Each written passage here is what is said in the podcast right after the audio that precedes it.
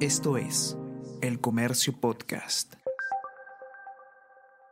Buenos días, mi nombre es José Manuel Romero, periodista del Comercio, y estas son las noticias más importantes de hoy, jueves 6 de julio.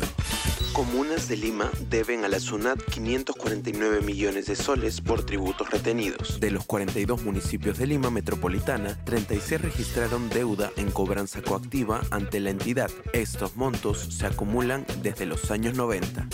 Delincuencia se beneficiaría con la ley de colaboración eficaz según fiscal Chávez. Jorge Chávez Cotrina indica que la Fiscalía espera que el Ejecutivo observe la peligrosa norma. Según el coordinador de Fiscalías de Crimen organizado, si se publica esta norma, la principal perjudicada será la comunidad.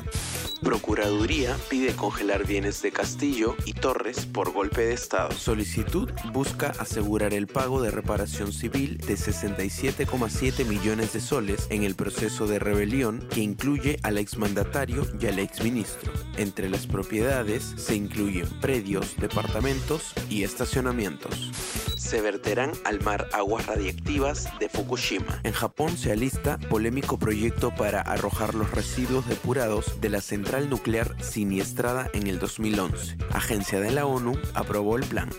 Temperatura promedio en el mundo alcanzó récord histórico. La temperatura global promedio sobre la superficie del planeta marcó el martes 4 de julio el récord de 17,18 grados Celsius, según un análisis de la Universidad de Maine.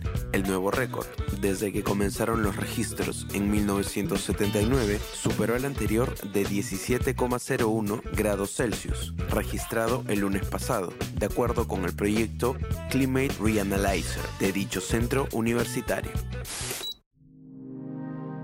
El Comercio Podcast.